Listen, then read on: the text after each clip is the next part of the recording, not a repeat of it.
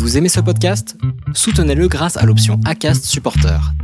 C'est vous qui choisissez combien vous donnez et à quelle fréquence. Cliquez simplement sur le lien dans la description du podcast pour le soutenir dès à présent.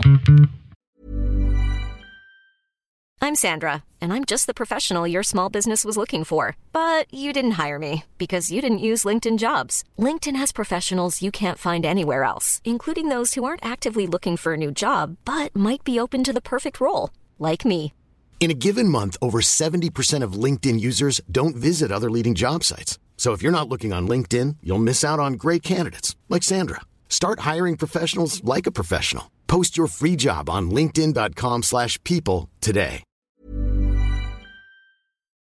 Allez, nouvelle émission sur le podcast. Aujourd'hui, on va parler écologie et préparation parce que c'est des sujets qui sont vraiment très tendance et c'est cette nouvelle émission de Et si on parlait de trail qui est en live. Alors ça va être sur un rythme d'environ une fois par mois avec Rémi Gégard et des intervenants qui seront tous pertinents pour répondre sur les sujets que l'on aura choisis. On va forcément choisir des sujets qui sont un petit peu polémiques, un petit peu tendance, un petit peu d'actualité. Aujourd'hui donc comme je le disais, on parle écologie sur les trails, on parle aussi de la préparation des coureurs. Est-ce que les coureurs sont de moins en moins bien préparés pour aller sur un ultra? Est-ce qu'ils sont de mieux en mieux préparés? Vous allez savoir toutes ces petites réponses dans les, euh, lors de nos discussions. En tout cas, j'espère que vous allez passer un bon épisode. On va apprendre des choses encore une fois, comme sur tous les épisodes de l'instant outdoor. Mais encore une fois, c'est une rediffusion du live qui a eu lieu et que vous pouvez consulter soit sur ma chaîne YouTube La Planète Trail, soit sur Running Mag. Bonne écoute et bon épisode et n'hésitez pas à nous envoyer des sujets que vous aimeriez qu'on traite avec des experts. Bonne écoute Allez, bonsoir à tous et bienvenue sur cette première émission. Et si on parlait trail, alors ce soir on va parler écologie et mauvaise préparation ou bonne préparation, on ne sait pas, on va voir ça. Euh, alors cette idée de cette nouvelle émission et si on parlait trail, elle est venue de, de Rémi Gégard qui m'a contacté et qui m'a demandé est-ce que ça te dirait qu'on fasse une petite émission où on va sur les sujets qui sont un peu un peu dérangeants, qui peuvent un petit peu piquer, qui animent un peu l'actualité euh, traillistique euh, et puis, on fait intervenir des intervenants qui sont pertinents pour répondre à certains sujets. Et puis aussi, toute la communauté euh, du trail qui a aussi un avis à partager. Donc, vous, chers spectateurs, ben, n'hésitez pas à, à, interagir. C'est vraiment le principe que chacun puisse interagir et donner son avis, son point de vue. Et on affichera aussi vos commentaires. Vous pouvez même aussi participer à l'émission en étant à l'écran comme ça et puis échanger avec nous. N'hésitez pas à le faire savoir si vous voulez vraiment participer. Euh, alors ce soir, comme je disais, on va parler euh, des contraintes écologiques dans, des dans les trails. Euh, Est-ce que organiser un trail finalement c'est écologique? Qu'est-ce qu'on peut faire de plus? Qu'est-ce qu'on peut faire de moins? Est-ce que c'est pénible? Est-ce que c'est coûteux? Est-ce que les, tous les trailers respectent les, les, les, règles du jeu? Bref, on va parler de tout ça.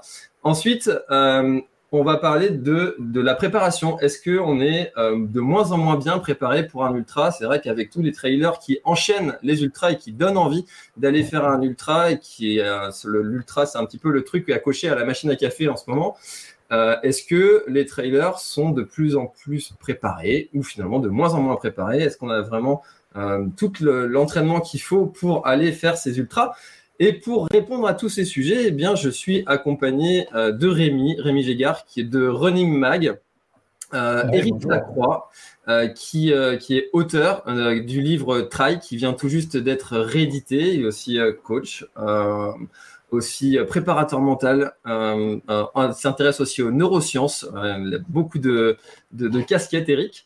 Euh, avec aussi Karine Zamuner qui euh, organise trois trails de Barousse. Donc, trail de Barousse, qui a, il y a trois éditions dans, dans l'année, avec euh, trois, trois formats différents.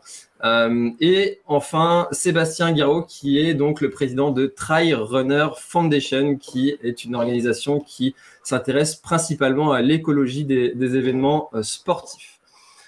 Alors, comme je le disais, on va s'intéresser dans un premier temps aux contraintes écologiques dans l'organisation des trails. Et donc, Sébastien, est-ce que euh, finalement, tu trouves que de façon générale, les organisateurs d'événements vont suffisamment loin dans l'écologie ou est-ce qu'il y a encore vraiment beaucoup, beaucoup de chemin à parcourir pour rendre le trail suffisamment éco-responsable? Mm, très bonne question. Déjà, euh, rendre une course écologique, qu'est-ce que c'est? Au départ, et c'est la chose la plus simple, lorsqu'on organise une course, euh, il faut qu'à la fin de l'épreuve, il n'y ait aucun impact, il reste rien, et que limite, le jour d'après, on ne voit pas que la, course a été organisée. Donc ça, c'est la première chose.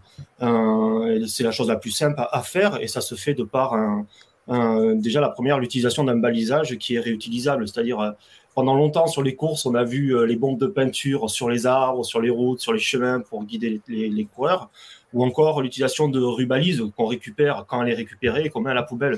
Donc la première des choses, et qui est une chose qui est relativement simple, sachant que nous, lorsqu'une course adhère à Trail Runner Foundation, on lui fournit ce balisage qui est réutilisable. On le fournit à, quelques temps avant l'épreuve pour qu'il puisse organiser, baliser la course et on le récupère quelques jours à la fin de l'épreuve, ce qui fait que déjà au niveau de la signalétique, de la rue balise et de ce qui sert vraiment à faire les tracés au départ, il n'y a aucun impact puisqu'il n'y a aucun de ces balisages qui reste sur les, lieux de la course, que ce soit en milieu urbain, en milieu périurbain, là où on retrouve beaucoup de, déchets ou en milieu naturel, voire euh, en parc naturel également, comme ça peut être euh, euh, l'occasion également.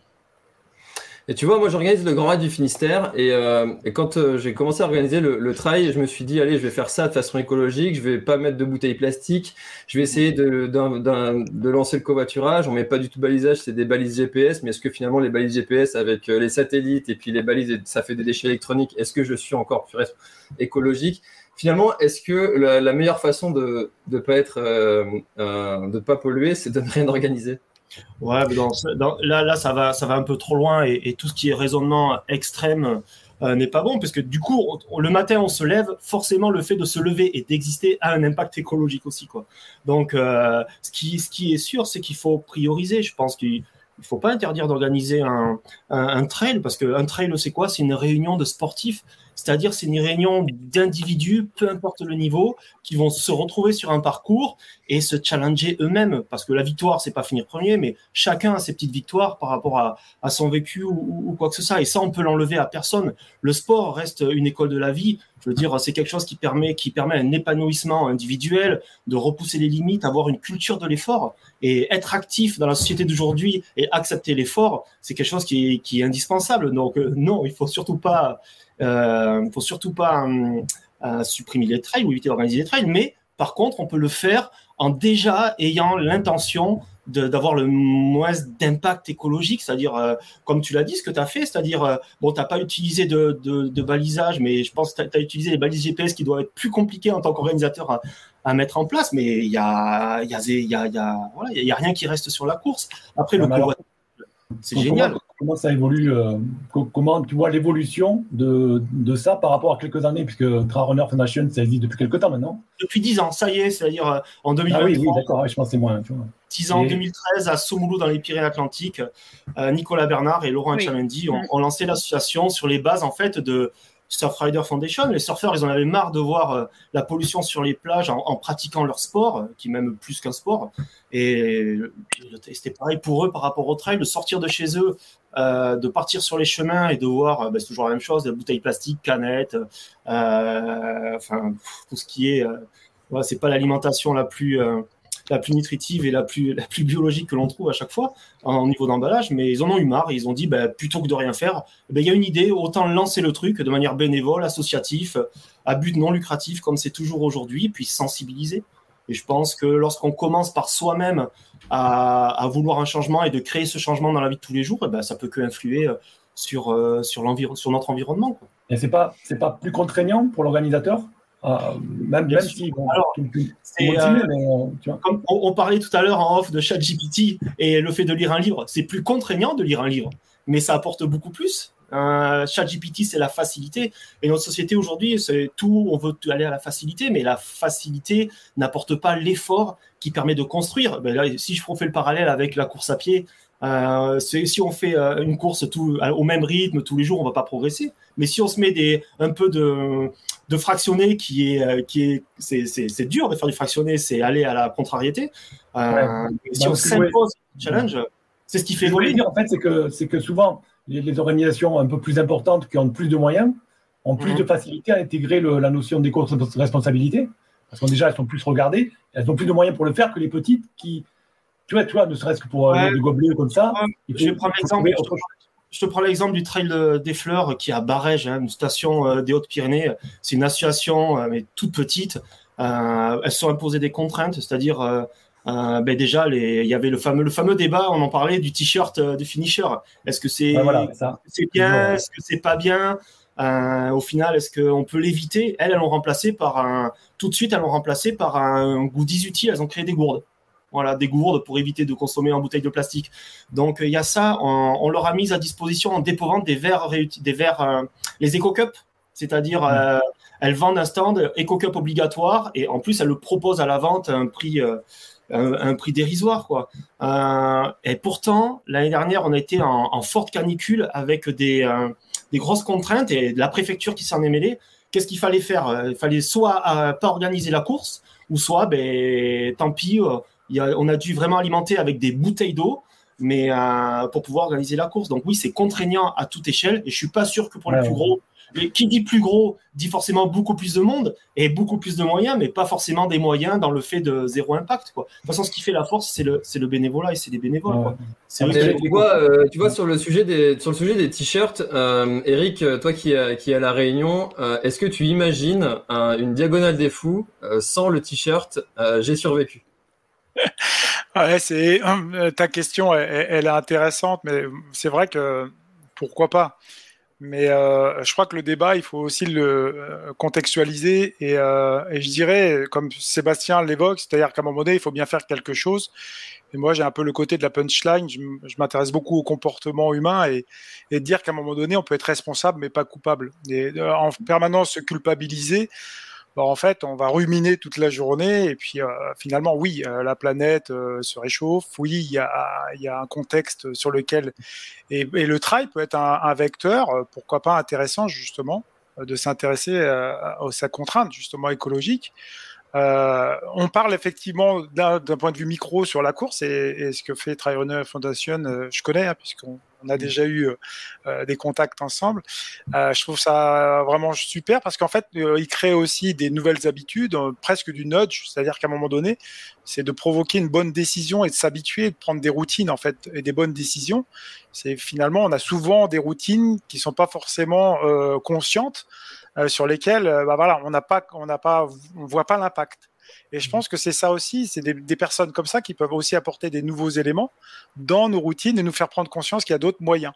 Donc il y a aussi, par exemple, le côté des, de, de tu parlais de, du, du la, les, les, les, tout, le, le, le, voiture, les co, le covoiturage, etc. C'est important. C'est-à-dire, il y a aussi un impact carbone, euh, des personnes qui vont voir les courses, comment elles se déplacent, etc. C'est énorme aussi.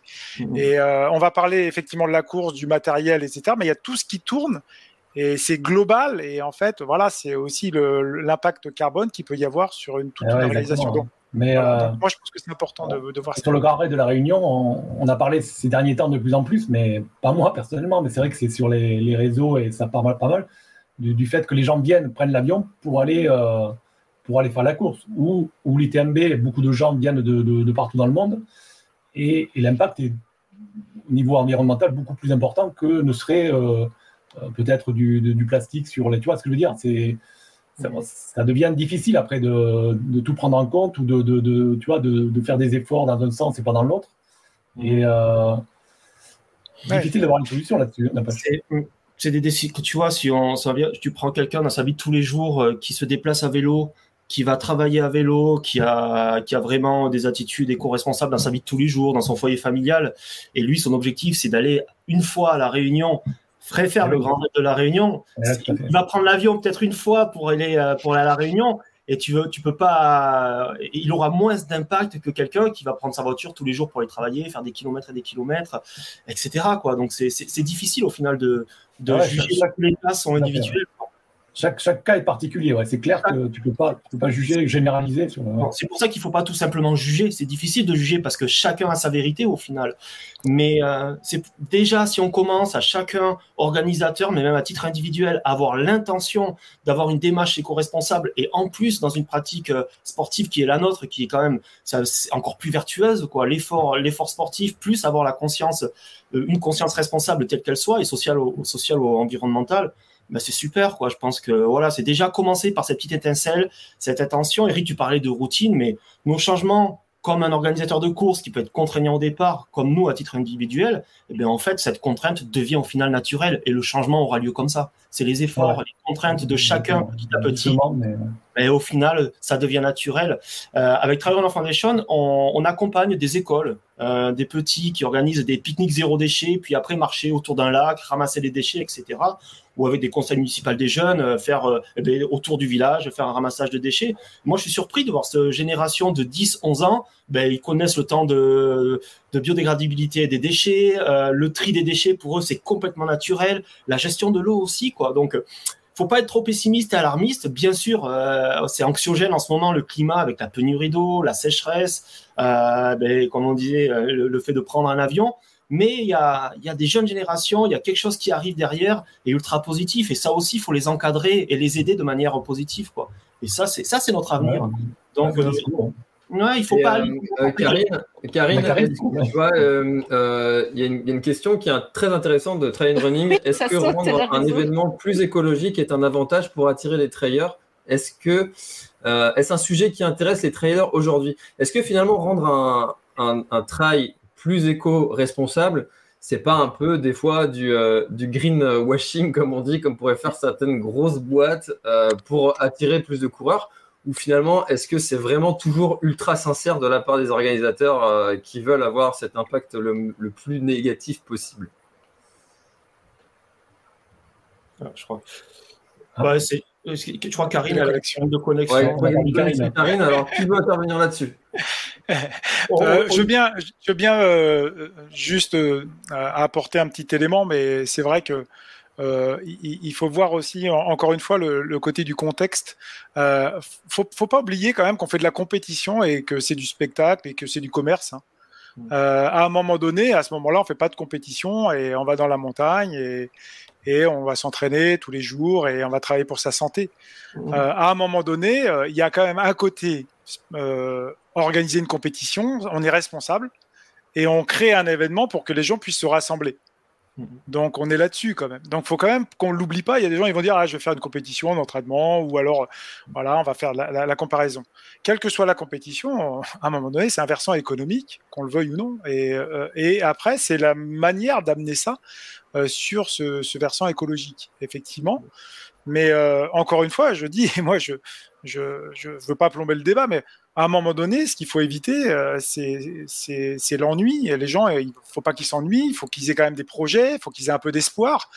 Et, et, à un moment donné, le côté climato-anxieux, anxiété, etc., euh, c'est important. Je pense que c'est important d'en parler, c'est important d'en avoir conscience, mais encore une fois, se responsabiliser, c'est pas se culpabiliser. Je reviens là-dessus, et, et euh, c'est pas parce qu'on va voyager sur une course, euh, ça y est, qu'on va, on doit nous tirer une balle dans le pied à, à, chaque fois. je pense que c'est un sujet de discussion sur lequel vraiment il faut, voilà, et peut-être faire des choix à un moment donné peut-être une ou deux compétitions dans l'année, à faire des choix euh, dans la planification, en coordination, en concertation avec son entraîneur ou ça.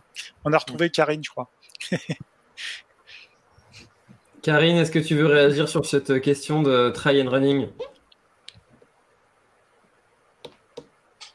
Ah, Ça connecte mal. À... Ah ouais, il y a des, problèmes de connexion, Karine, je suis désolé. On a eu le euh, cas euh, pour cette question, on a eu le cas euh, sur le site de Trail Foundation, on répertorie les courses qui sont adhérentes. Euh, donc des courses qui sont simplement adhérentes et on a aussi des courses qui visent le label, c'est-à-dire vraiment un, un niveau d'exigence un peu plus. Et puis après, on a l'obtention de badges, comme par exemple qui sont organisés dans les, en périurbain, etc. Euh, nous, on a eu des coureurs qui, euh, qui ont sélectionné la, la, course justement par rapport à. Euh, ils voulaient une course qui soit labellisée ou une course adhérente Trail Runner Foundation. Donc, c'est sûr que c'est minime, mais il y en a, quoi. Ça, c'est clair. Mais après, celui qui veut aller à l'UTMB ira à l'UTMB, celui qui veut aller au Grand Raid de la Réunion ira au Grand Raid de la Réunion, et ça se juge pas, quoi. Ça se, ça se comprend, ça c'est clair, ça se comprend. Mais comme tu dis, tout est bon dans la, dans, la, dans le fait que ce soit modéré. Les excès, c'est jamais bon dans tout, quoi, mais euh, tout ce qui est modéré est plutôt, est plutôt bien. Ouais, c'est ce que tu évoques, c'est moi je dis euh, euh, oui à la proposition, c'est-à-dire on va travailler même sur du nudge et non à l'injonction en permanence. Si tu veux, euh, de, voilà, qui va dire à un moment donné que tu toi tu ne dois pas courir Qui voilà. Enfin, personne. Personne ne dire. Exactement. C'est quelque chose de personnel. et à un moment donné, le nudge, c'est ça, c'est changer son comportement parce mhm. qu'on a pris une, une, une conscience. Vraiment, on a pris conscience euh, vraiment des réalités. Mais on sait très bien qu'à un moment donné, la, plus importante des personnes, c'est nous-mêmes. on va pas d'abord penser à nous-mêmes. Faut arrêter. On est tous euh, égoïstes euh, mm. et qu'on a tous peur, on est tous anxieux et on a tout ça. Donc à un moment donné, c'est normal d'arriver avec ce côté d'anxiété. C'est justement la nuance, c'est de travailler dans une nuance. Mm. et, et peut-être de pouvoir avoir des concertations effectivement et après, il y a vraiment le versant politique sur lequel, voilà, euh, nous, on est responsable, mais après, il y a vraiment un versant politique qui doit se positionner aussi. Ouais, mais ça, c'est.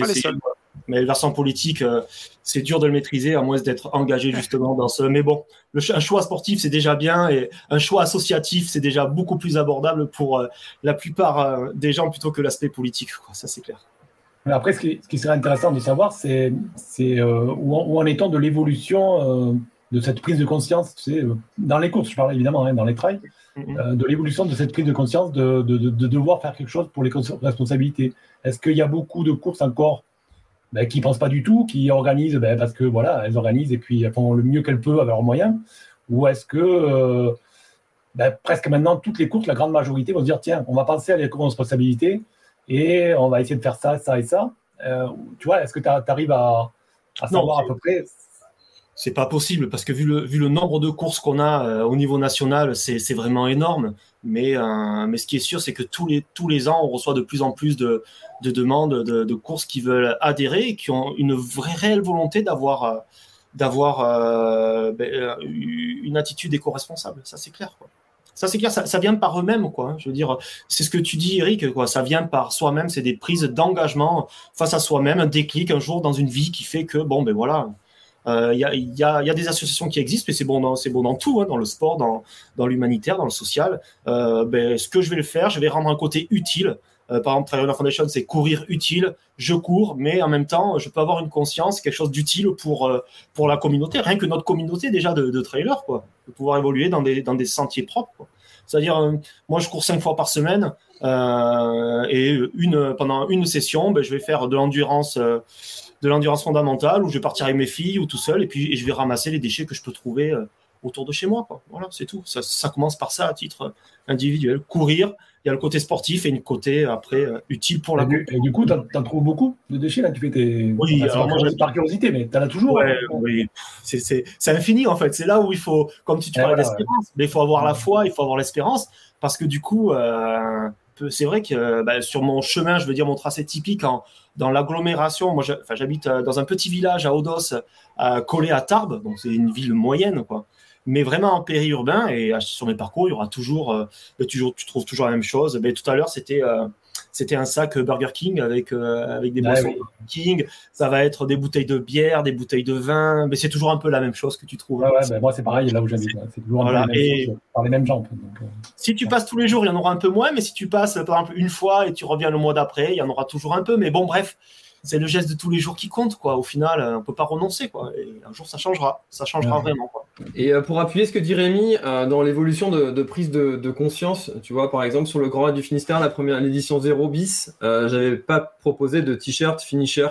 Mhm. alors, il y a une solution qui s'appelle Ma Boutique Course qui permet de, d'offrir, enfin, de, faire payer le t-shirt à que ceux qui souhaitent l'avoir finalement. Mais, mais, par contre, en, quand tu, euh, quand tu euh, fais un sondage euh, en, après, après, après course, mhm. est-ce que le t-shirt finisher vous a manqué? Les, les, coureurs ont répondu oui à 60%.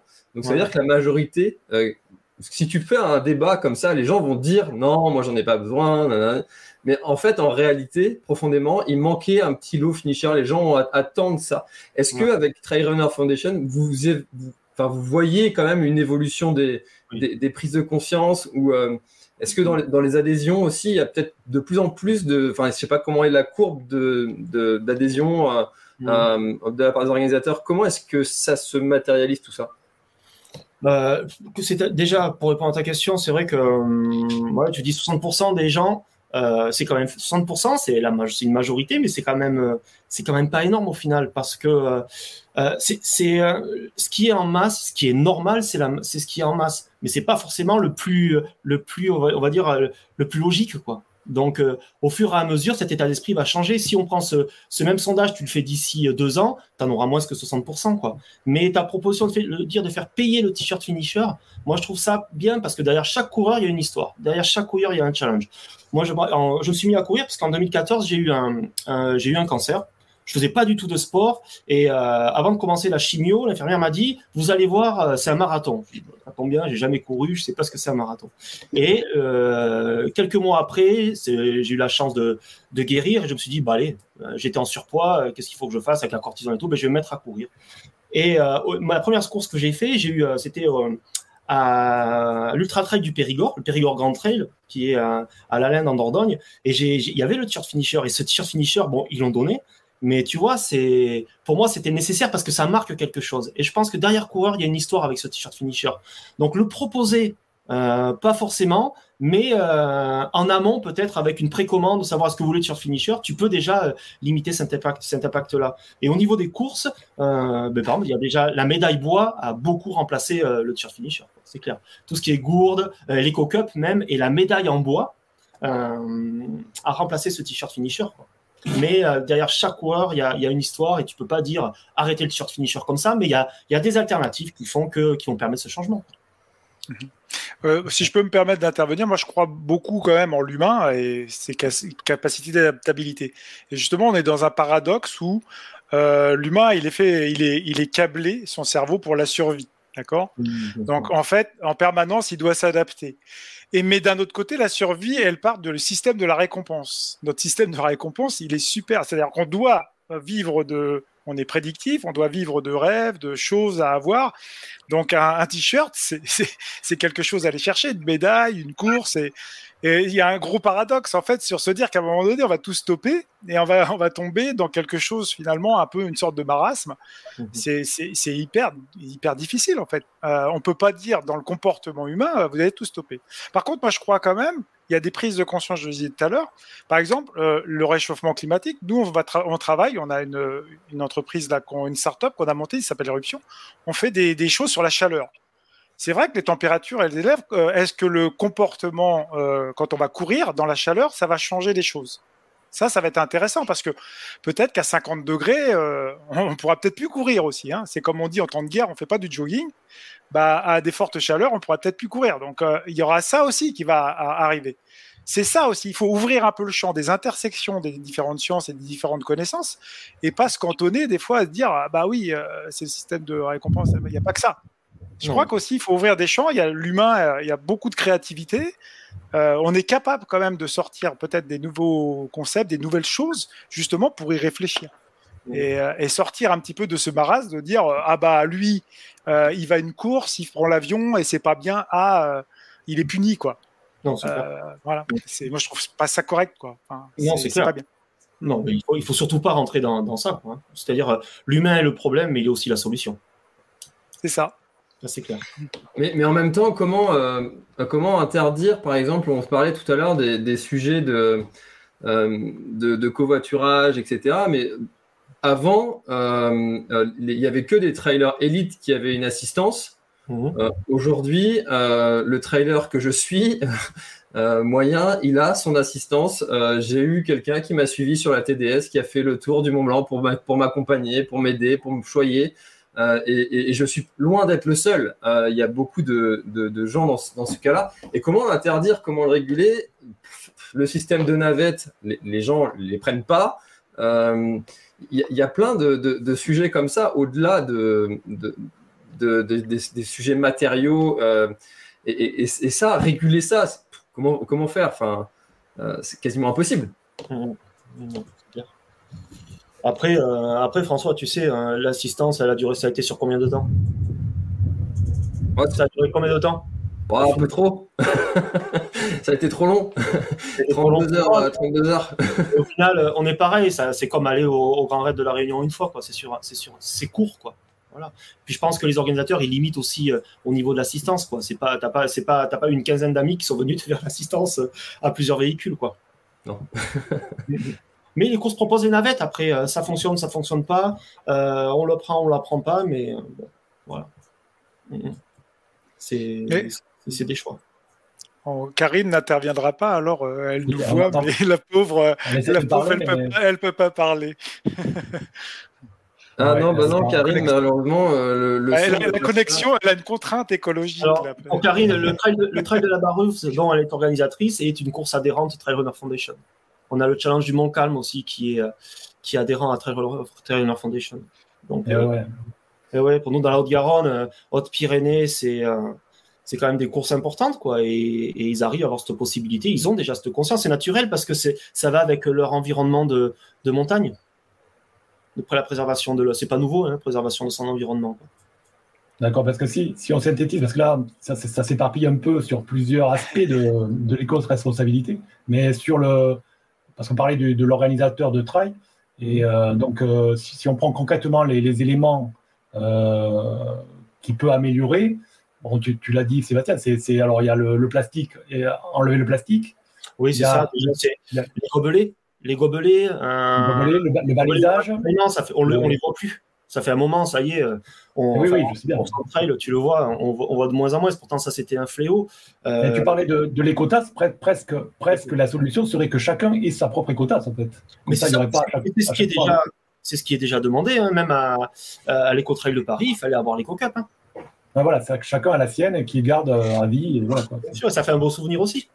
voilà, Ça fait un beau souvenir aussi. Non, non, les cup ben voilà, exactement. après, c'est ça, on a dit le t-shirt, les quotas, les, les goodies, bon, n'en parlons pas, pas, pas, de gadgets, pas de. Non, après, en tant que tel, sur la course, c'est ça, c'est le balisage, ça va être, ça va être limiter les plastiques, les ravitaillements. Alors, on a beaucoup de ravitaillements avec, euh, au final, on retrouve des produits frais, des produits locaux.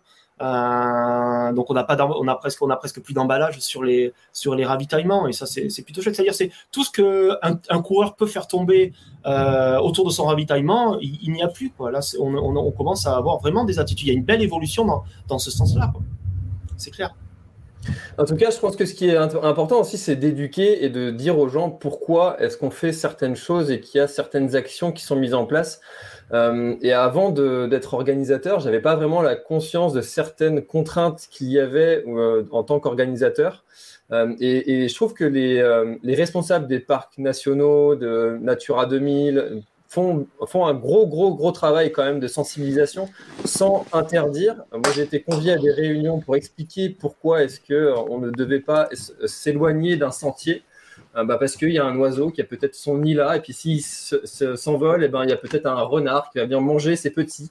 Voilà, c'est des choses en fait auxquelles on, on, pense peut-être pas forcément. Bon, je vais marcher sur de la bruyère, bon, euh, c'est pas pas si grave que ça. Ouais, mais sauf qu'il y a peut-être euh, d'autres contraintes qui sont derrière. Et je trouve que le, travail en fait d'éduquer et de d'éduquer en fait de faire la, prise de conscience est quand même ultra importante euh, et il y a encore, je crois, euh, pas mal de travail à faire là-dessus. Karine est en train de faire la cuisine, je crois. Elle est en train de déplier. Bon appétit, Karine. ah, on a expliqué qu'elle avait un orange chez elle et que ça, ça bien. François, un projet qu'on a là, à, à, moyen terme, c'est d'ici d'ici l'année prochaine ou deux ans. C'est-à-dire, ça va être ça va être euh, d'organiser le festival Trail Runner Foundation, et c'est-à-dire c'est organiser sur quelques jours une épreuve, une épreuve trail, on va dire euh, ben, la plus éco-responsable possible, c'est-à-dire on va choisir un lieu où les coureurs peuvent venir en train, peuvent accéder au lieu de course en train. Euh, on va faire plusieurs et, l'idée, ça serait justement d'avoir des réunions à côté des conférences, des, une conférence sur ben, organiser une course éco-responsable, qu'est-ce que ça implique, comment on peut faire avec des débats, avec des organisateurs de courses qui sont adhérentes, euh, des organismes extérieurs, des speakers, en fait tout ce qui touche à l'univers et pour euh, aider en fait et puis que toutes ces, ces volontés d'organisatrices de, de courses qui veulent avoir cette attention là, et eh bien qu'elles puissent avoir des outils comme Trail Runner Foundation est un, outil où on propose, où on peut proposer un, ben, comme le balisage qu'on fournit, etc. C'est aider vraiment cette initiative et cette prise de position. Est-ce que c'est assez au, je pense qu'après on va peut-être changer de sujet aussi, mais euh, je vois, je vois que le, sujet, euh, le sujet prix des dossards euh, est arrivé dans le débat forcément. Est-ce que ça, c'est c'est au, au, trailer de le payer, c'est aux collectivités de le payer, c'est à l'organisateur de le payer, mais si c'est l'organisateur qui le paye, ça vient mhm. bien de quelque part. Mhm. C'est à qui de payer cette éco-responsabilité? euh,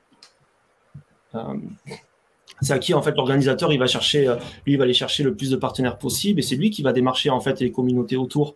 Euh, c'est toujours pareil tu vas acheter un t-shirt tu t'achètes quoi comme t-shirt? Tu vas acheter un t-shirt qui est pas cher euh, au, final, et c'est-à-dire tu vas en acheter plus parce que la qualité est moindre, ou tu vas acheter un t-shirt fait par une marque euh, qui, utilise du matériel de qualité et en plus qui a été sourcé, qui est co-responsable? Cette démarche-là, euh, tu peux l'avoir exactement dans le trail. Tu vas aller faire une course, tu vas peut-être en faire moins, mais tu vas, si tu as envie d'avoir une démarche éco-responsable, eh ben tu vas, tu vas, tu vas peut-être payer un peu plus cher ton ton inscription, mais tu en feras peut-être moins aussi, quoi.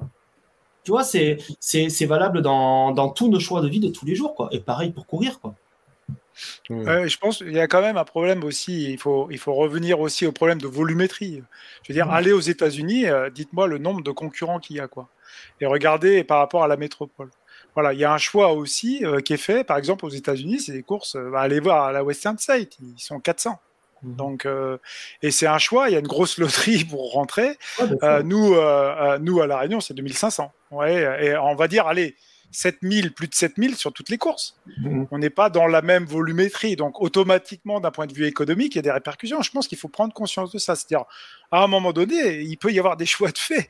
Les États-Unis, eux, ils disent on fait 400. Donc, euh, voilà, on va pas faire beaucoup de t-shirts, on va faire de la qualité, on va, ah, on va s'attarder. Voilà, mais par contre, on va mettre beaucoup de, de personnes. Euh, et là, ça pose un problème sur la santé publique. Parce qu'en fait, il n'y a plus l'accessibilité à la pratique du trail, à la mhm. compétition, entre guillemets. Donc, euh, où ça fait rêver parce que le tirage au sort voyez, c'est. Ça peut déjà le dire. Hein. Je veux dire, euh, il y, a des courses euh, en, une demi-journée, les courses, euh, tu n'as plus, de, plus de billets, quoi. As plus, tu peux plus t'inscrire, quoi.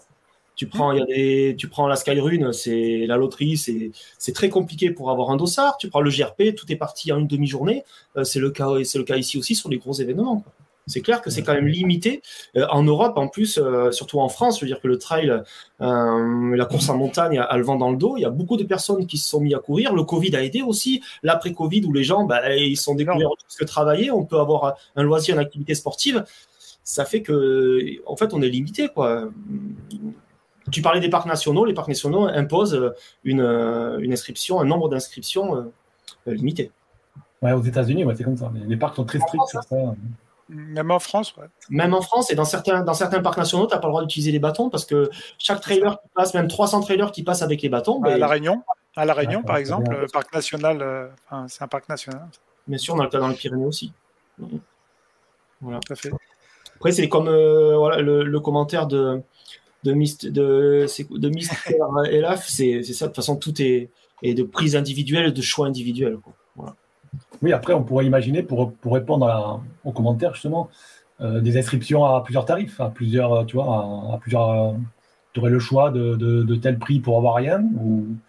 après, ça ne va pas résoudre le problème de l'éco-responsabilité, mais, mais petit à petit, on y arrive. C'est-à-dire, tu en as qui ont prévu déjà tu une, une, grande course à Toulouse cette année, euh, propose le t-shirt, euh, ben, comme tu disais tout à l'heure, François, en plus, quoi. Tu l'achètes en plus si tu le veux. Ouais, c'est une, moi, je suis pour, je pour le grand raid, euh, le grand raid des riches. le mec qui vient en hélico sur la ligne de départ et il a majordome euh, à Silaos. Moi, je suis pour ça. Quoi. Je vote. Mais après, si, tu veux acheter le, le, t-shirt J'ai survécu, euh, il faut, le prévoir. Si, il l'a fait quand même, mais il avait quand même une grosse assistance. Quoi.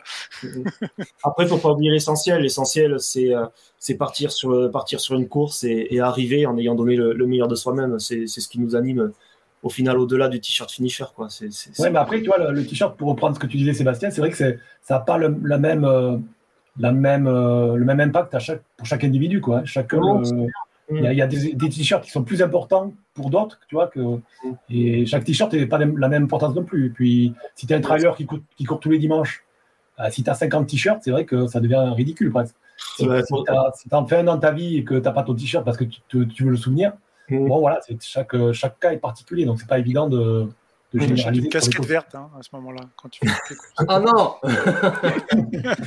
Non, mais c'est On toujours pareil. non Le t-shirt, il en a marre les t-shirts, j'étais content de les avoir quand j'ai commencé à courir, et à, à courir et faire des trails. Mais après, qu'est-ce que qu'est-ce que t'en fais quoi? Tu te dis bon, c'était sympa au début.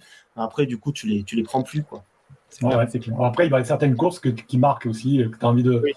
C'est un souvenir, mais après, voilà, tu peux avoir autre chose comme souvenir aussi. hein. C'est pas, pas lié au t-shirt.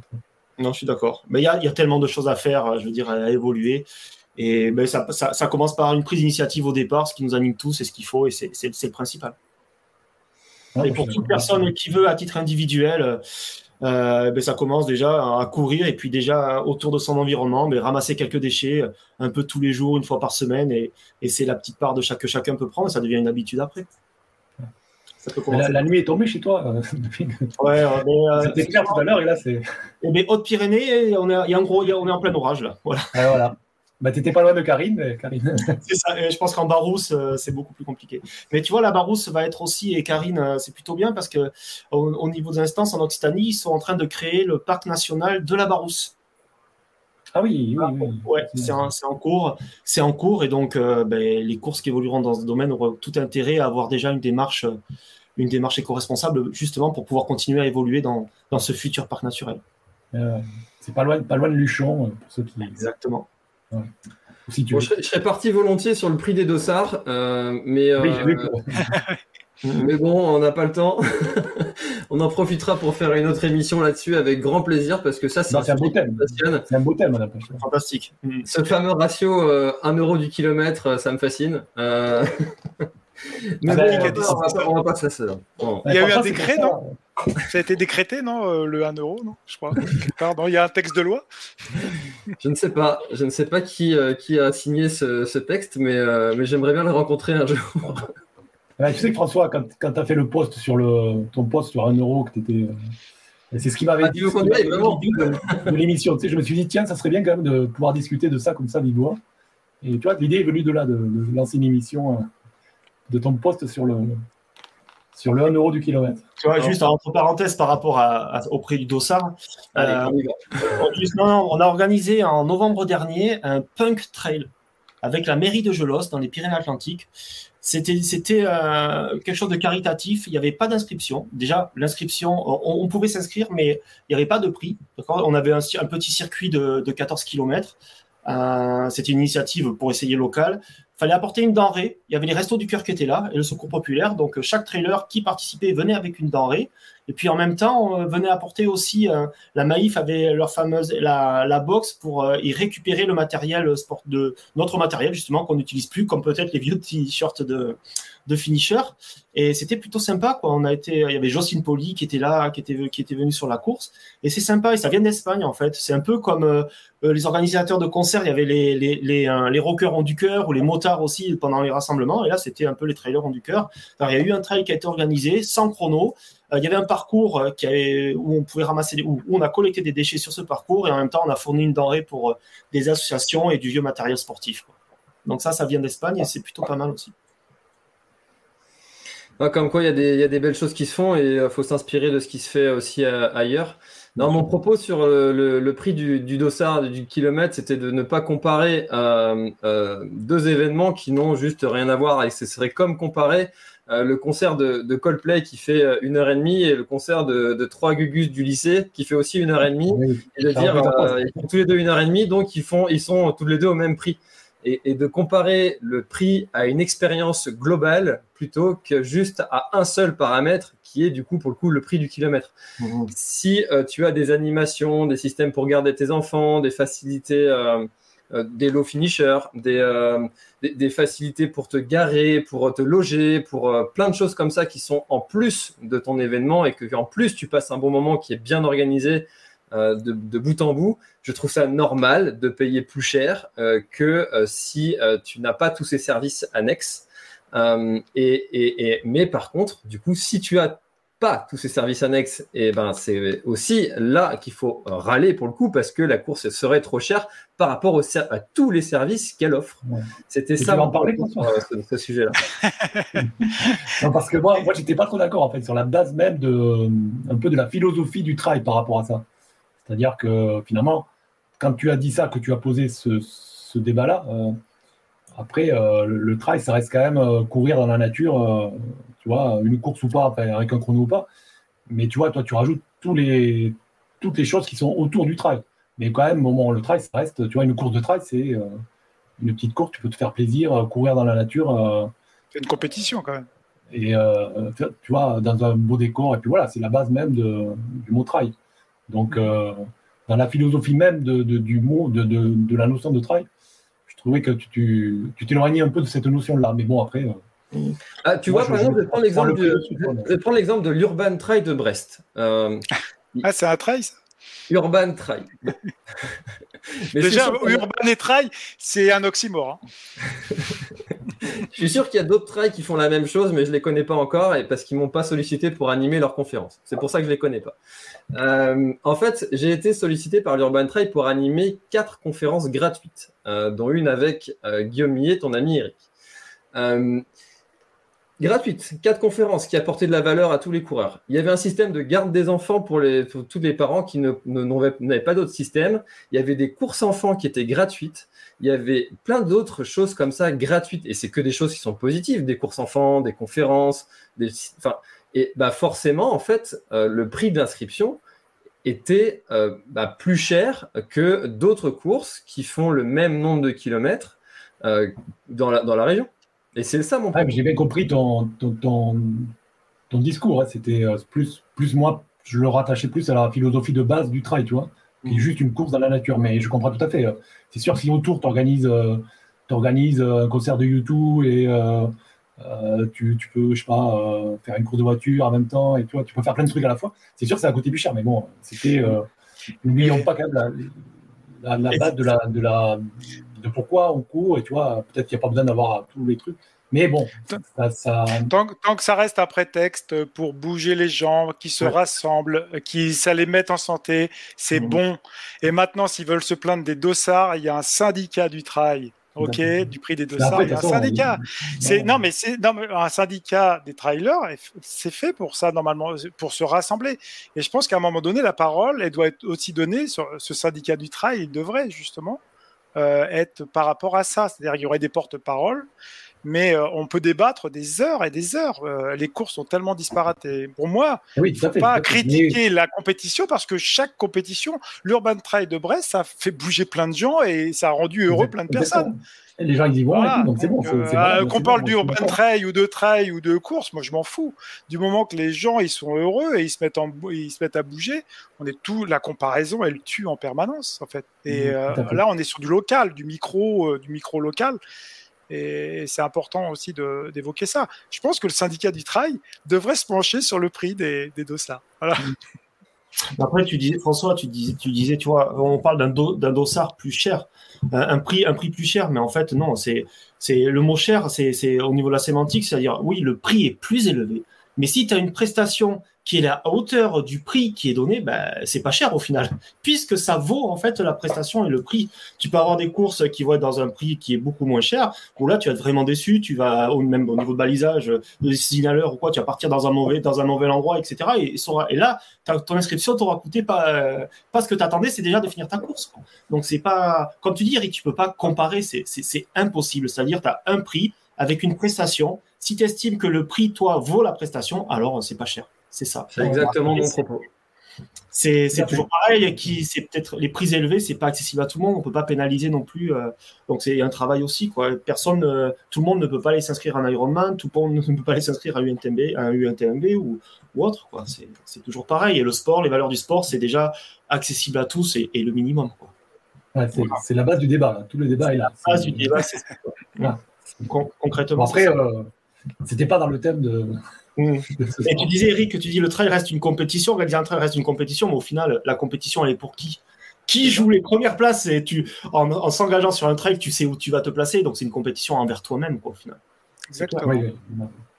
On est bien d'accord parce que mm. on n'a pas tous les mêmes moteurs. Tu peux t'entraîner 5 fois par semaine, 7 fois par semaine. Tu pourras peut-être pas rivaliser avec le copain qui lui s'entraîne une fois par semaine mais qui a des qualités biologiques hors normes c'est clair. Ah les, mobiles pour euh, s'engager sont différents. Ça va peut-être rejoindre ton, ton prochain débat. Eh ben justement, je t'ai fait la transition. C'est génial. Alors, l'équipe de stock, on va la garder. Euh, vous êtes. euh, donc, euh, notre prochain sujet, euh, c'était sommes-nous de moins en moins bien préparés pour un ultra On peut même dire pour une course en général. ça vient, ce sujet-là, un petit peu avec notre actu perso, Rémi. Hein. Euh, personnellement, j'ai vécu mon premier abandon récemment. Euh, Rémi, euh, toi aussi, tu m'as dit avoir été aussi avoir eu une petite, surprise. donc, donc est-ce que les coureurs vont comme ça un petit peu la fleur au fusil sur, sur des courses ou finalement c'est l'inverse? À ton avis, Eric, je pense que je, peux, je, peux te, je peux te permettre de te lancer là-dessus. ouais, alors déjà, c'est la question est-ce que les coureurs moins préparés payent des dossards plus chers? C'est vraiment là on regroupe. Non, euh, euh, en fait, c'est quoi un coureur moins préparé? C'est ça, il faudrait le définir parce que si on part du principe, il faudrait peut-être faire une analyse et, aussi des statistiques euh, de dire c'est quoi un coureur moins préparé, en sachant que finalement le, le trail et surtout l'ultra, c'est une distance à laquelle on s'engage, on n'est pas sûr d'arriver. Donc, euh, quelque part, quand on regarde le taux d'abandon euh, sur les ultras, euh, on va tourner entre 20, allez, entre 15 et, 25% Donc, on n'est pas loin d'une personne sur quatre qui n'arrive pas. Et c'est pas tout le temps les mêmes. Donc, pour moi, c'est la question d'abord, c'est quoi un coureur moins préparé et comment on peut définir? Eh oui, justement, Eric, mais c'est parce que tu vois, le, taux d'abandon, c'est ce qui a, c'est ce qui a un peu induit le, thème, le sujet. C'est parce que sur les courses, euh, les dernières en, date, euh, il y avait deux, ultras et quand tu postais, les gens disent 60%, 60 d'abandon.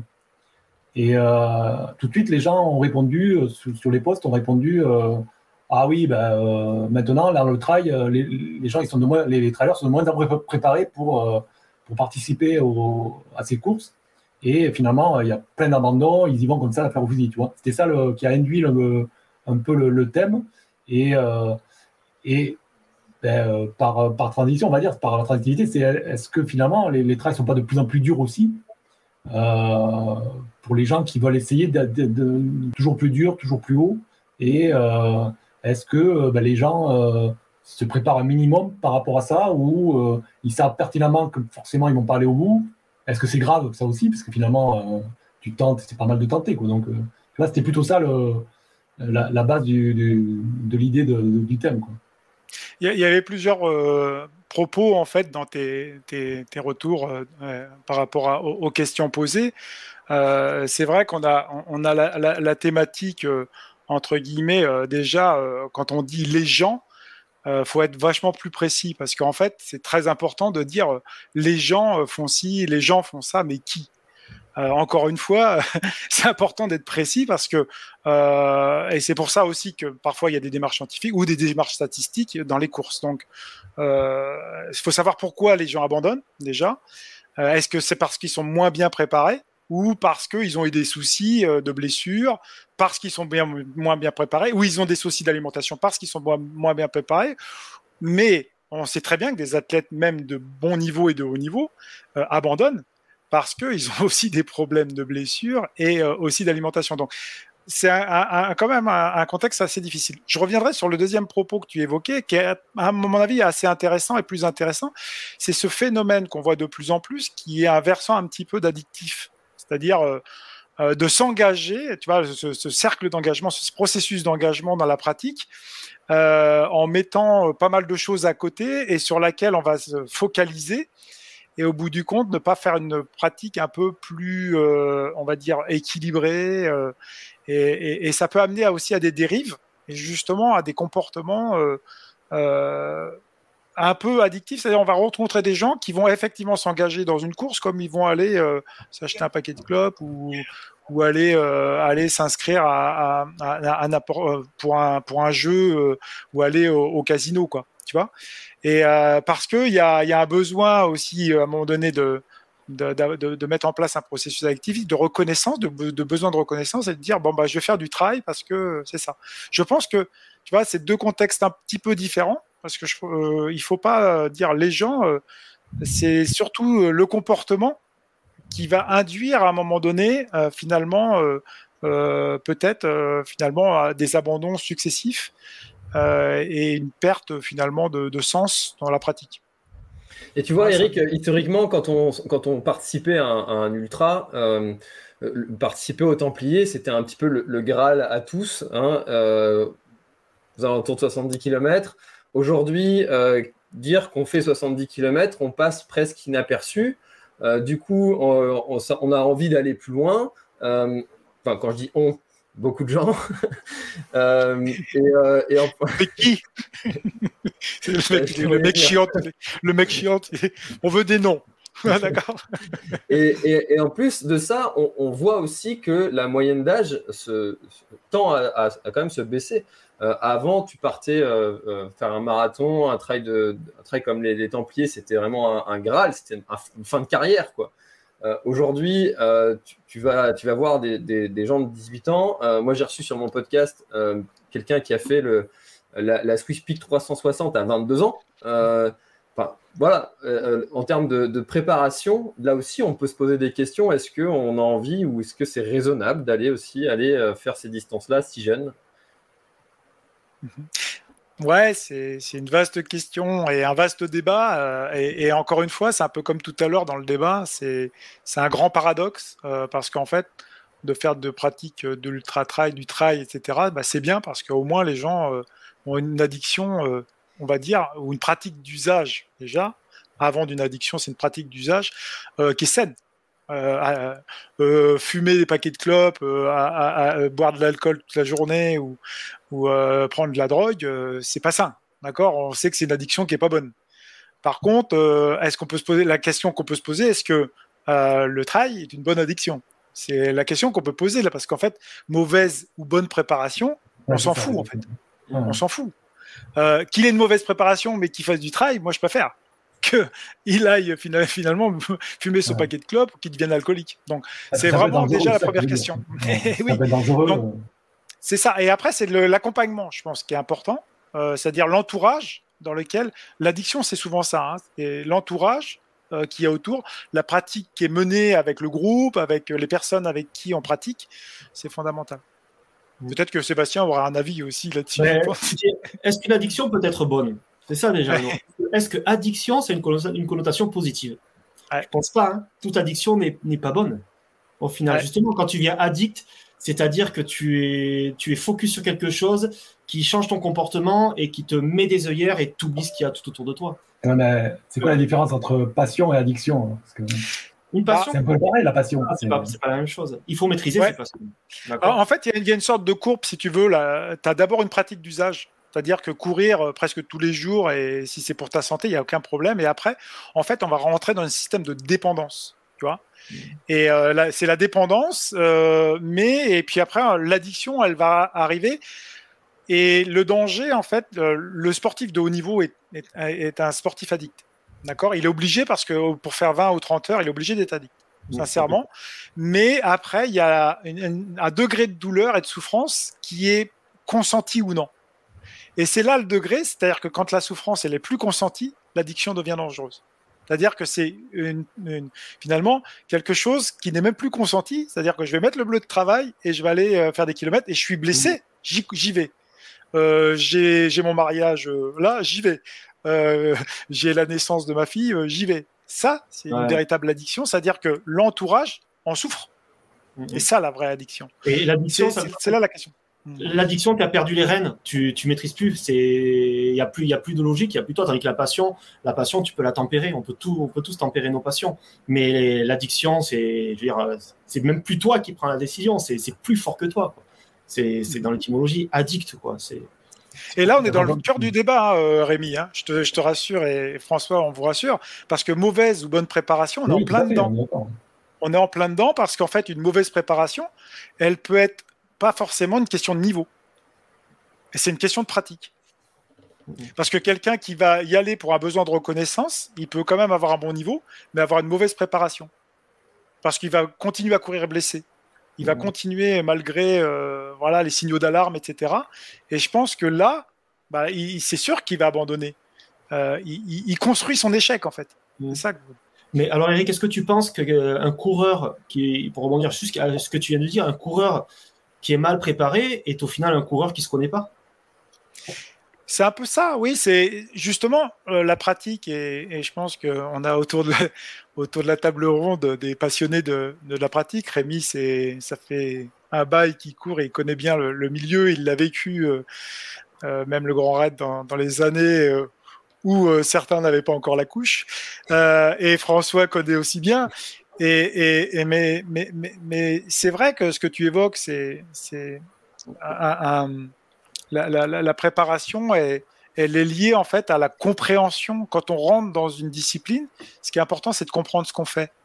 Et je pense qu'à un moment donné, euh, toutes nos générations ont vécu à, aller lire les magazines, à s'intéresser à des émissions, à des podcasts, euh, pour comprendre. Sinon, en fait, euh, tu as une pratique un peu lobotomisée. Et, au bout du compte, c'est uniquement aller chercher le circuit de la récompense. Tu vois? C'est-à-dire, ah bah, je vais m'entraîner parce que faut que je m'entraîne. On entend hein, des fois, hein. mais on n'entend même plus nos plaisirs. C'est-à-dire, il faut que j'y aille, il faut que je fasse ma sortie longue là, parce que sinon je serai pas prêt. Mm-hmm. Bah ouais, mais pourquoi tu fais une sortie longue? Ça te sert à quoi? Tu vois? Et en fait, c'est là, je pense, les, les nuances de bonne ou de mauvaise préparation. Déjà. Mm. C'est ça, c'est que c'est vraiment euh, euh, subtil en fait ce, côté de, de, la préparation parce que euh, il y a toujours cet équilibre en fait à savoir est-ce que j'en fais trop, est-ce que j'en fais pas assez? C'est vraiment et puis c'est un apprentissage aussi forcément à un moment donné par l'échec. dans le podcast sur l'abandon qu'on a fait ensemble, Eric, moi je, te, je, te, partageais une histoire de quelqu'un qui m'a dit avoir un abandon, c'est presque quelque chose que que tous les trailers, et même les ultra trailers, devraient avoir dans leur palmarès. Quoi. C'est euh, savoir quelle est ta limite. Euh, et, en fait, euh, est-ce qu'on n'est pas quelque part tous un peu à la recherche de ça? Bah, le, justement, surtout l'ultra, hein, je pense qu'après, il faut définir parce qu'on a une pratique hybride maintenant dans le trail. C'est-à-dire, on a de la course de montagne, on a le trail court, enfin, entre guillemets, on a plein de distances. Et en fait, à un moment donné, quand même, l'ultra distance, c'est quand même particulier. Hein dire, au-dessus de 100 km dans la montagne, euh, c'est plus le même effort, c'est plus la même chose. On va chercher autre chose, je pense. On va aller chercher à sortir un peu de ces zones limites. Euh, il y a le sommeil, il y a la fatigue, il y a plein de signaux qui arrivent. Et, en fait, c'est sûr. Mais euh, comme je disais hier, hier soir à quelqu'un, je disais, c'est le plus grand philosophe, c'est Jean-Claude Duss. N'oublie pas que tu n'as aucune chance, alors fonce. et en fait, c'est ça. Tu sais que tu vas avoir des problèmes. Fonce, vas-y.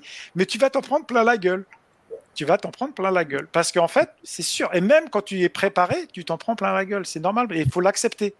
Et le degré d'acceptation, il est important. Et c'est comme ça aussi, entre guillemets, qu'on a une bonne préparation au fur et à mesure, parce que on va s'adapter progressivement à la pratique. On va prendre les éléments de compréhension. Bah, Peut-être qu'on on est un mauvais descendeur et on va travailler ça. Et à un moment donné, il faut faire un bilan, un état des lieux. Euh, rien que ce matin, je faisais justement un petit état des lieux avec une athlète. Euh, sur sa progression en descente. Et, ça met du temps. Il faut être patient. Et, en fait, euh, mais je trouve que le débat, euh, il est intéressant parce que mauvaise ou bonne préparation, ça englobe finalement, on va sur un une autre conception. C'est-à-dire, il faut pas, il faudrait pas faire de l'inclusion exclusive. Tu vois? C'est-à-dire, entre guillemets, se dire que nous, on a la, en fait, de quel droit on dirait qu'il y ait une population parce qu'elles sont moins forts on va les mettre de côté. Tu vois? Ça serait dangereux. Euh, ça serait un peu, tu vas exclure une certaine pan de la population qui, entre guillemets, on pourrait dire que c'est des randonneurs parce qu'ils sont à 2 ou 3 km heure. C'est dangereux, ça. Non.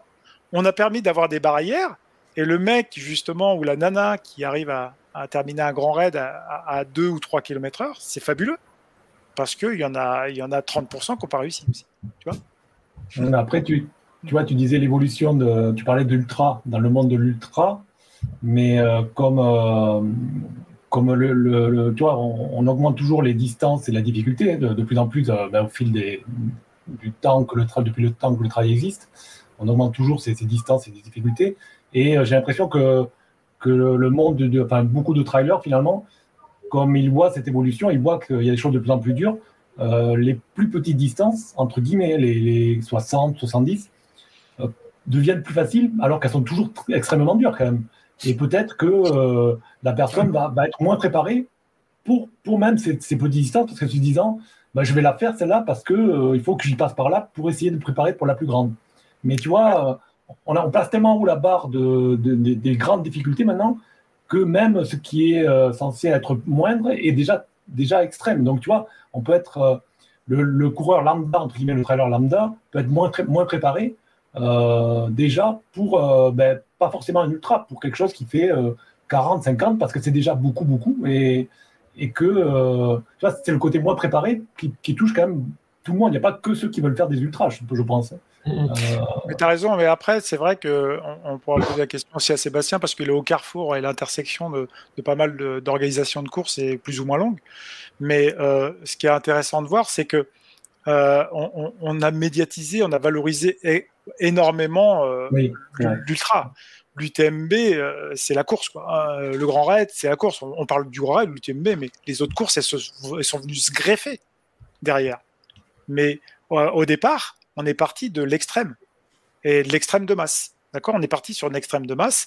Et après, on a greffé d'autres courses pour dire que bah, finalement, vous allez accéder aussi à l'extrême euh, progressivement. Mais le problème, c'est que, tu vois, par exemple, il y a des gens qui vont faire la mascarène, ils vont dire, euh, tu leur poses la question, ils disent, ah ouais, mais moi, je fais que la petite course. euh, tu, tu l'as déjà dit aussi dans un podcast aussi. Moi, je rencontre beaucoup, puisque j'entraîne des personnes qui font la mascarène ou qui vont faire l'OCC. Ils sont prêts à s'excuser auprès de toi de dire qu'ils n'ont pas le niveau, c'est une sorte de phénomène de l'imposture énorme, de dire ah bah excuse-moi, mais je fais que la mascarène ou l'OCC.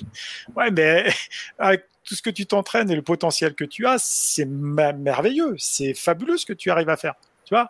Et il faut replacer un petit peu euh, ce contexte-là. Je pense. euh, Peut-être Sébastien a peut-être un avis. euh, Ouais, là, là, c'est c'est la vie. euh, difficile d'avoir un avis parce qu'au final, j'aime bien ce que tu disais, Rémi, mais euh, j'ai jamais fait de 10 km sur route parce que pour moi c'est quelque chose que je trouve euh, insurmontable. J'ai l'impression que toute distance est un sport à part entière. Chaque distance est un, sport différent au final.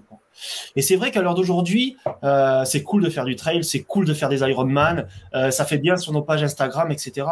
Alors au final, euh, c'est vrai que la communication, l'image, les influenceurs, on a envie de tous ressembler à Kylian Jornet, on a envie de tous ressembler à, à, ben, à Rémi Gégard, on a envie de ressembler à, à François aussi, mais est-ce qu'on a tous les capacités pour, quoi, au final Euh, c'est, ce qui est compliqué. Et euh, c'est vrai qu'à l'heure d'aujourd'hui, euh, tu vois, je discutais avec les gens, les contrôles de Paris, vous faites le combien? Ben, Ah ben je fais que le 10. Je fais, mais non, mais le 10, euh, le 10 peut être un 130 pour une personne, quoi. Je veux dire, on n'est pas, on n'a pas tous le même organisme, on n'a pas tous le même niveau, on n'a pas tous les mêmes conditions, les mêmes vies. C'est difficile et c'est vrai que qu'on a tendance à banaliser les petites distances, alors que, alors que non, une petite distance est un sport à part entière, quoi. Je veux dire, euh, putain, le- plus la, plus la course est, est- petite, mais plus le rythme est, est élevé, je trouve. C'est incroyable, quoi, si on veut performer. Tandis que sur un ultra, c'est un autre sport, euh, le rythme va être beaucoup plus bas, etc. À part peut-être pour des élites, mais c'est, c'est quoi? C'est des extraterrestres, ces, ces hommes-là. Donc euh, oui, aujourd'hui, malheureusement, on, on banalise et c'est vrai qu'on retrouve des courses, euh, des courses de Ouais. plus en plus. on a la Pika Pika ici dans le Sud-Ouest, qui est, c'est vraiment des grosses courses de montagnards avec un, un ratio distance et dénivelé qui est, qui est énorme. Tu parlais de la Swiss Peak, tu parlais, il y a, il y a- il y a- mais bon, on peut. Faut être conscient qu'on n'a pas tous les capacités de le faire, quoi. Et limite, Est-ce est-ce que c'est pas normal et humain de- d'aller euh, tendre vers ça? Parce que euh, si on dit, euh, à- encore une fois, je reprends cet exemple de la machine à café, si on dit à la machine à café, j'ai fait 28 au 10 euh, à quelqu'un qui euh, n'est pas du tout dans le milieu de la course à pied, ça va pas lui parler du tout. Alors que faire 28 au 10, bon, t'es- tu quand même, t'es un peu un monstre. Ouais, c'est- Euh, c'est toujours pareil. On fait les choses pour la machine à café, pour les autres. On fait Voilà. Soi. Mais est-ce que c'est pas humain de, tendre vers cette, euh, ce sentiment d'avoir envie de, de- de se sentir aimé euh, et sentir euh, que les gens nous, nous aiment? C'est humain en fait. On a tous besoin de ça euh, parce que Mais- ça fait partie de notre nature. Et, Ouais. par contre, si on dit j'ai fait 160 km ou 170 autour du Mont Blanc, euh, là, ça va parler à tout le monde parce qu'en plus tout le monde connaît cette course. Euh, et, et là, on va avoir ce, ce petit effet waouh. Et là, on va Ouais. passer pour un héros 5 minutes, alors que peut-être qu'à la maison, on était dévalorisé complètement par madame, par monsieur, par ci, par ça, par la vie, par son boss. Et qu'on a besoin de ça et envie. Est-ce que c'est pas forcément un peu humain? Je, je- je vais chercher un peu sur ce terrain-là. Ouais, bah alors moi, il y a, y y un mot en trois lettres, hein, c'est l'ego. Hum c'est toujours pareil. Pourquoi on fait les choses? L'ego. euh, tu prends un jeune fou avec un gros ego et puis il va avancer dans la vie, puis cet ego va disparaître, quoi, tout simplement. Euh, c'est toujours pareil, on, court pour soi. C'est connais-toi toi-même et puis après, euh, tu pourras faire ce que tu peux faire par rapport à tes capacités et, toi seul sais les efforts que tu fais. Euh, je, te dis, c'est toujours pareil, quoi. La machine à café, on n'est pas tous égaux, on n'est pas tous, euh, on a tous des vies différentes, quoi. A un 10 km pour certaines personnes. Moi, je tape sur le même sur des trails de 10 km, j'ai vu des personnes prendre le challenge, mais par rapport à leur physique, par rapport aux autres, mais, mais un grand bravo, quoi c'est incroyable et ça vaut le plus beau des ultras aussi quoi. Donc au final, faut pas généraliser chaque chaque vie particulière et, et c'est l'ego. Pourquoi on fait les choses? Pourquoi on va sur Strava? Pourquoi on, on, a, on utilise les réseaux sociaux? Pourquoi pourquoi on court tout simplement? C'est c'est toujours pareil quoi, l'ego. Mhm. Moi, je dirais plus, je, peux, je dirais plus une, une, société, tu vois, qui n'est pas forcément égalitaire, mais qui peut proposer à, chercher son potentiel euh, entre guillemets. Alors euh, le talent, il y avait un bouquin qui venait de sortir, le talent est une fiction. Mais je crois qu'il y a plusieurs mobiles et de motivations qu'on a en nous. Euh, il y a des gens, ça va être de la résilience, tu vois, d'aller faire une course parce que il y a vraiment ce désir de, résilience, de, combattre quelque chose. On l'a évoqué tout à l'heure, et tu l'as évoqué, Sébastien, d'ailleurs, tu en fais partie.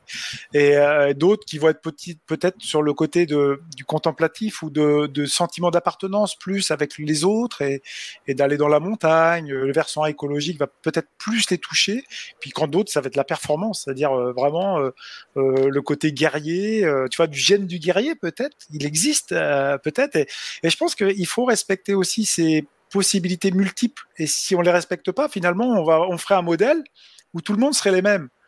Et, euh, ça, on se ferait chier, en fait. Tu vois On se ferait chier. Si tout le monde demain est, aussi fort, à le même niveau, bah, est-ce qu'on serait pas chier Dans le sport ou, dans autre, hein, c'est la différence qui fait et, la complémentarité et qui fait l'harmonie, quoi, de le, vivre ensemble tout simplement. Et c'est aussi ça. Les autres poussent. Les autres poussent aussi à être meilleurs. Faisons les choses pour soi-même euh, déjà par rapport à nos, à nos capacités et, ne jugeons pas les autres, chacun est libre, c'est ce qui est bien dans notre sport aussi. Et après, euh, chacun a, par contre a connaissance de soi pour se préparer pour ses objectifs. Quoi. Et l'abandon fait partie de la, réussite, ça c'est clair et net. L'abandon fait partie de la réussite. faut, faut en parler à Françoise. Quelqu'un qui n'a pas abandonné n'a pas. La planète VTT euh, en ce moment, Eric. je l'ai charrie là. je, vois, je regarde s'il a progressé un peu. Et ça va, il sourit. C'est bon déjà. Ah oui. c'est qu'il pense à bien. L'abandon fera partie de la victoire, quoi. C'est clair. Tu penseras quand, dans, la dans ton prochain succès, tu dis, ben, j'ai bien fait d'avoir d'être passé par là sûr. On va mettre un peu de temps euh, entre, euh, avec le, prochain objectif euh, pour mieux le préparer. En tout cas, c'est vers ça qu'il faut, qu'il faut tendre personnellement. C'est vraiment ça. Hein. C'est quand tu commences, quand tu n'abandonnes jamais pendant 8 ans de pratique, et eh ben, tu te sens peut-être parfois aussi un peu insurmontable. Et, puis ben, ça, te remet, un peu dans l'axe aussi. Ça, fait du bien aussi de se prendre des fois, comme tu disais tout à l'heure, Eric, hein, ça fait du bien aussi de, se confronter comme ça à, un échec qui te fait rebondir. Euh, il y, a la fameuse phrase euh, je ne perds jamais, euh, soit je gagne, soit j'apprends. Et, là, c'est aussi un peu le cas. mais il faut savoir se remettre en question et puis de ne pas retourner vers faire les mêmes erreurs.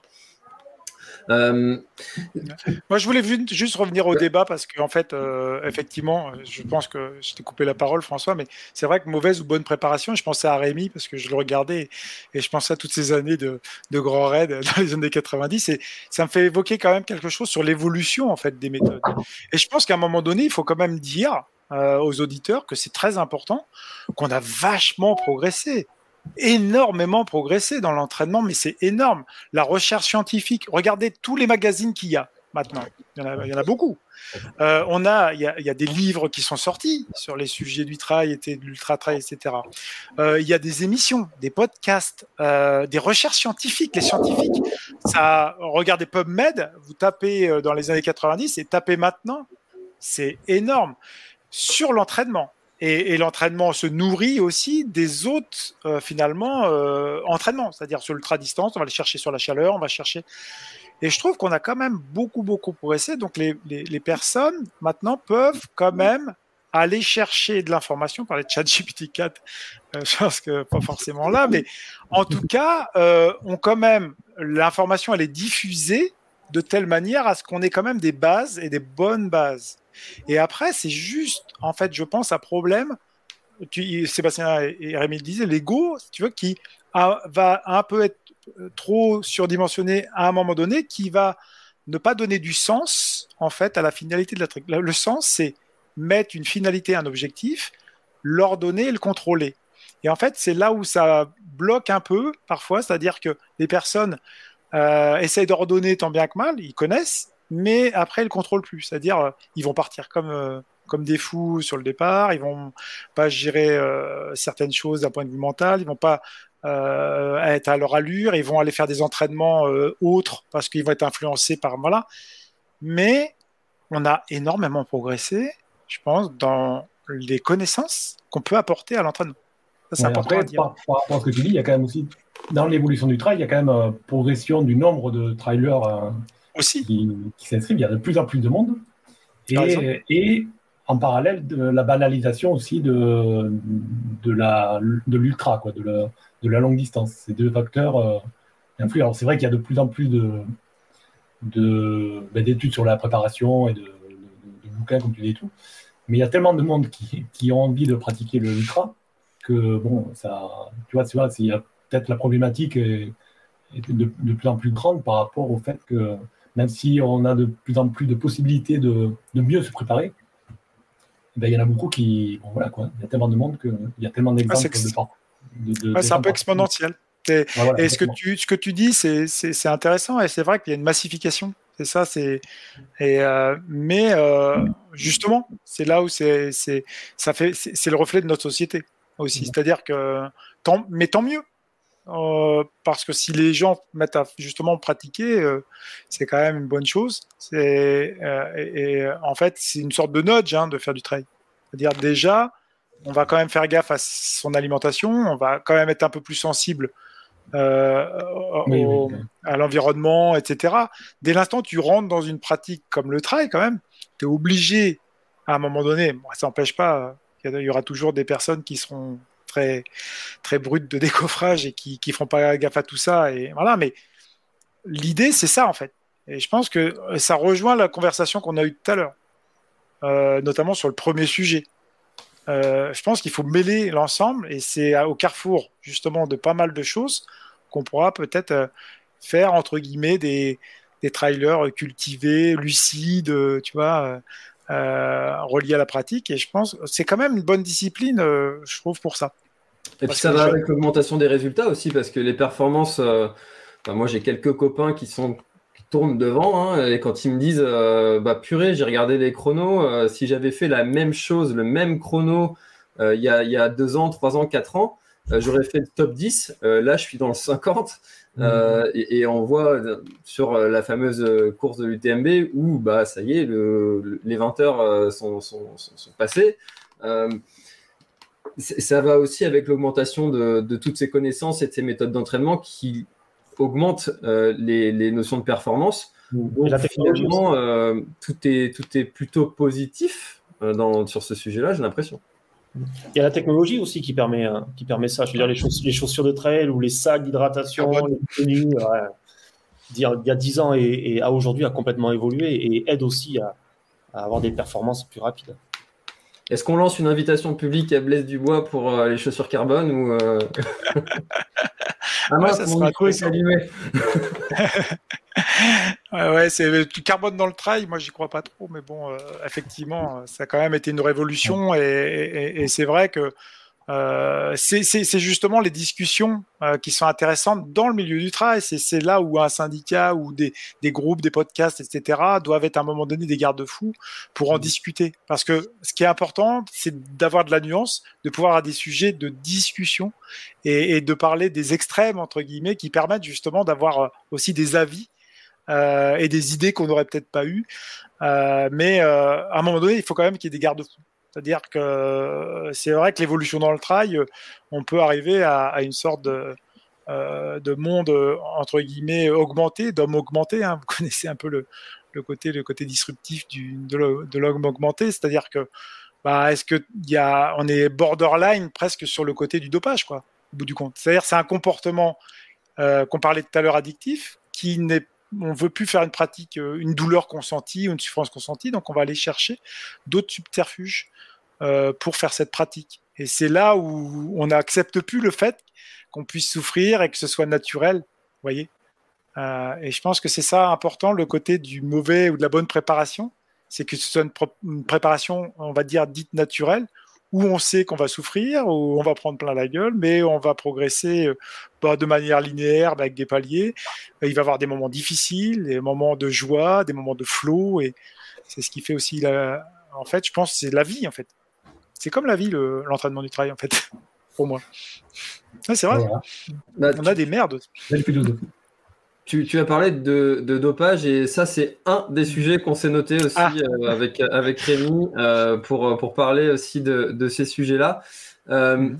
on a déjà explosé notre petite, oui, le temps. barrière horaire de, de 18 minutes. Est-ce qu'il il y en a l'un d'entre vous souhaite intervenir peut-être pour, pour clôturer ou, notre, notre, échange et puis après je présenterai la future date, la prochaine date et avec euh, les potentiels thèmes dont on va parler. Non, moi je dirais juste. Marqué. Ah ouais, tu voulais continuer sur le sujet ou non? Non, non, je voulais juste dire pratiquer. Euh, euh, voilà, le trail, l'ultra trail, c'est génial. Vous allez vous éclater. Voilà, moi je dis, c'est une discipline. Non, non, sincèrement, sincèrement, malgré tous les débats qu'on peut faire, c'est une super discipline, vraiment après, moi, je voulais juste, pour euh, conclure, comme disait François, c'était plus si vous aviez quelque chose dans les dernières semaines ou mois qui vous a marqué, euh, pour conclure un peu, c'est hors débat, qui vous a marqué dans le monde du trail, ou, euh, un athlète, ou, un événement, ou quelque chose qui, vous tient à cœur. Sébastien. je t'envoie la balle. Non. Merci. Non, tu peux réfléchir. Comment? Tu peux, as le temps de réfléchir un peu si tu veux. Non. Qu'est-ce qui m'a marqué au niveau du trail euh, récemment? Bah, Pas grand-chose. Je veux dire, où, où, vont être les limites? C'est ça, c'est ça, Eric. Euh, comme tu disais, les garde-fous, où ils sont et, où ils vont être. Parce que, comme tu dis, on, est en train de banaliser l'effort. Bon, ça reste quand même de la course à pied, c'est bénéfique pour l'organisme et tout, mais jusqu'à quel point? Je pense que le plus important, c'est que chacun est conscient de, qui il est, ce qu'il peut faire qui se confronte à cet effort physique qui va lui permettre dans la vie de tous les jours de fournir des efforts intellectuels et, de le faire grandir, évoluer. Tu disais l'entraînement c'est la vie, le trail c'est la vie, mais le trail peut être vu d'un point de vue initiatique aussi comme, comme, comme, une vie, donc euh, donc c'est très bien. Et si on peut le faire avec une conscience euh, en plus écologique et, utile, qui commence tout simplement à prendre ses baskets, plaque carbone ou pas, et puis partir autour de chez soi et ramasser quelques déchets, ben, ben c'est pratiquement gagné. Voilà. En tout cas, merci, merci à vous trois. C'est un plaisir de vous voir. Euh, Rémi, je te voyais au bord des sentiers en train de prendre des photos sur le GRP notamment. Et Eric François, c'est. Euh, ben, on, se verra sur le 42 cette année. la petite, la petite. je rigole, je rigole. Oui, la petite, non, mais c'est clair. Moi, je, voilà. je pense que les ultras, c'est sous-conscient. Et c'est déjà bien. Et Eric, c'était François, c'était un, un, moment d'échange, c'était vraiment très très intéressant. Et, je ne manquerai pas de suivre le, prochain numéro de Planet Trail et le prochain Running Mag exactement également. Voilà, merci à vous en tout cas. Ouais, moi, bah, moi, si je peux prendre le relais, à, part l'abandon de François Indos qui m'a marqué euh, dans le trail et le trail en ce moment. non, c'est le, le, côté des, euh, de, de, la diversification des, des, des, des, des modèles qu'on a maintenant dans le trail. On a ça sera peut-être un sujet, mais et je crois que vous en parlez aussi pas mal, c'est-à-dire les Golden Trail Series, on est by UTMB, on a les championnats de France, etc. Ah et on, est un petit peu paumé en fait. Voilà, c'est tout. voilà, on est paumé. Voilà, c'est moi ce qui me marque en ce moment, c'est qu'on ne sait plus qui est le plus fort. Euh, à part les grands noms mais qui gagnent l'UTMB, mais finalement, au bout du compte, euh, champion du monde de trail ou ça va être celui qui va gagner les Golden Trail Series, ou Zegama. Voilà. voilà. C'est juste ça. Après, c'est bien que la pratique se diversifie, mmh. mais d'un point de vue compétitif, euh, la visibilité, euh, c'est plus compliqué, je pense, pour les médias. Voilà. avant, que, Rémi, euh, avant que Rémi partage son, son, sa petite anecdote qui l'a marqué, hein, Rémi, tu vas y passer aussi. moi, je tiens à, préciser que j'ai su que des Bretons avaient passé des lignes d'arrivée sans drapeau, et ça, ça m'a profondément choqué. je tiens à ce que chaque Breton euh, prenne un drapeau avec lui et qu'on intensifie ce mouvement. C'est du euh, communautarisme, ça? Non, bon, c'était pour terminer un petit peu euh, tranquillement. Et toi, Rémi, qu'est-ce qui t'a marqué sur cette dernière Non, alors, bah, j'y avais pas réfléchi, mais comme Karine n'est plus là et que j'en avais parlé avec elle déjà au téléphone, c'est dommage qu'elle soit pas intervenue quand même, je bien aimé. Et elle, elle m'avait parlé d'Aurélien Sanchez qui qui a gagné la Barclay et comme il, il habite pas loin de chez elle, donc et de chez moi du coup. Mais donc c'était juste pour revenir là-dessus parce que c'était quand même le, c'était il n'y a pas si longtemps que ça et il a quand même réussi quelque chose d'assez extraordinaire. Alors après, c'est un autre débat de savoir si la Barclay c'est un trail ou pas, mais, mais au moins il a quand même réussi un, un super, un super exploit. Et je reprends un peu ce que voulait dire Karine pour, pour faire comme si Karine était encore là avec nous. Parce que la pauvre, quand même, elle était invitée et qu'elle doit râler de ne pas avoir de connexion. Donc, donc voilà, un petit coucou à, Karine et du coup à Aurélien aussi pour son superbe exploit. Voilà. bravo. C'est vrai que c'était euh, c'était assez euh, exceptionnel et intense à suivre euh, son, exploit. Et puis, et puis en plus, c'est quelqu'un qui parle très bien et il a fait pas mal d'interventions sur pas mal de, de, podcasts différents. Donc, je vous invite à aller, à aller écouter aussi son histoire et à découvrir qui il est parce que parce que c'est vraiment quelqu'un de très bien et très sympa en plus de ça. Euh, du coup, notre prochaine émission sera le mercredi 28 juin. Et il faut savoir aussi que vous pouvez écouter tous ces, euh, toutes les émissions en podcast sur l'instant outdoor et, euh, et, aussi en replay sur Running Mag et euh, La Planète Race sur, sur YouTube. Euh, et donc, en prochain sujet, alors on n'est pas encore défini, on parlera peut-être des, des, compétitions par forte chaleur qui sont interdites. Euh, ça, commence à tomber, ce genre d'interdiction. De, on pourra aussi parler des sujets, euh, on, en a parlé un petit peu, euh, du dopage. Est-ce qu'il y a du dopage ou est-ce que finalement les contrôles sont encore en dessous de ce qui devrait être fait? Est-ce que on pourra aussi parler des, des courses 100% féminines C'est aussi un de nos sujets. est-ce que est-ce que c'est bien, pas bien? Est-ce que quelle est la nuance là-dedans? On a plein de sujets comme ça euh, le, qui, qui, nous, qui nous intéressent et qui nous passionnent. Et n'hésitez pas à nous faire remonter justement tous les sujets qui vous aussi vous intéressent, qu'on fasse intervenir des, des, gens qui sont vraiment spécialistes de ces sujets-là et d'apporter en fait des, des, contradictions aussi pour euh, faire naître et ouvrir le débat. Euh, soyez acteurs de cette, de cette émission et si on parlait trail, en tout cas, merci beaucoup euh, à, à, vous trois, Eric, Sébastien et Rémi, pour, pour ce moment. C'était euh, c'était chouette. Euh, et puis encore, encore une fois, euh, on a appris des choses. Voilà. Merci et merci bonne soirée à tous. Merci, à bientôt. Voilà, l'épisode est terminé, j'espère qu'il t'a plu. Je t'invite à aller checker NAC, comme je t'en ai parlé au tout début de l'épisode, avec le code PlanetTrail, P-L-A-N-E-T-E-T-R-A-I-L. Tu auras moins 15% sur ta commande. Et moi, je te souhaite un très, très, très, très, très bon footing, très bon trajet. Bref, ce que tu es en train de faire, je te le souhaite un très bon. Allez, à bientôt dans un prochain épisode. Bye bye.